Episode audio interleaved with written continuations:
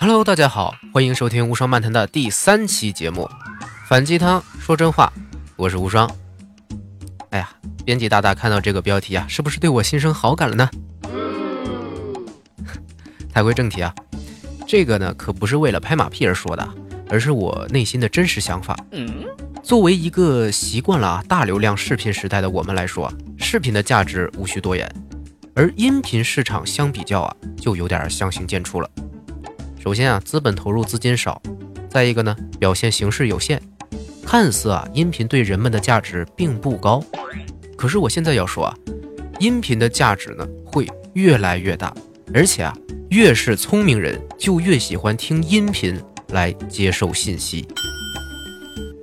非常明显的一点就是啊，在现在碎片化的时代中啊，时间很紧迫的聪明人更倾向于听书而不是看书。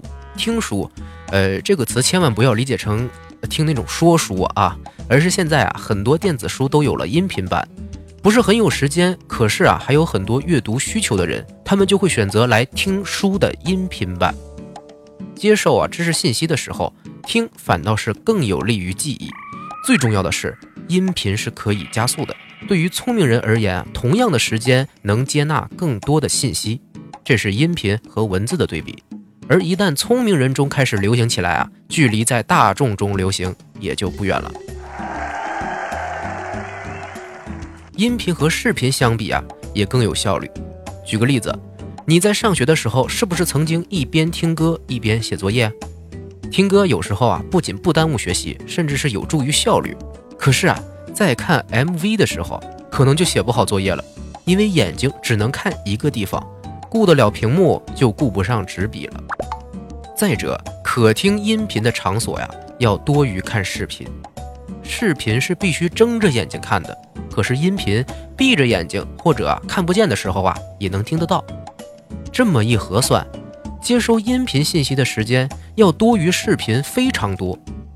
也就是说，音频的流量在未来是非常有可能超过视频的。虽然现在视频的沉浸式体验做得很好啊。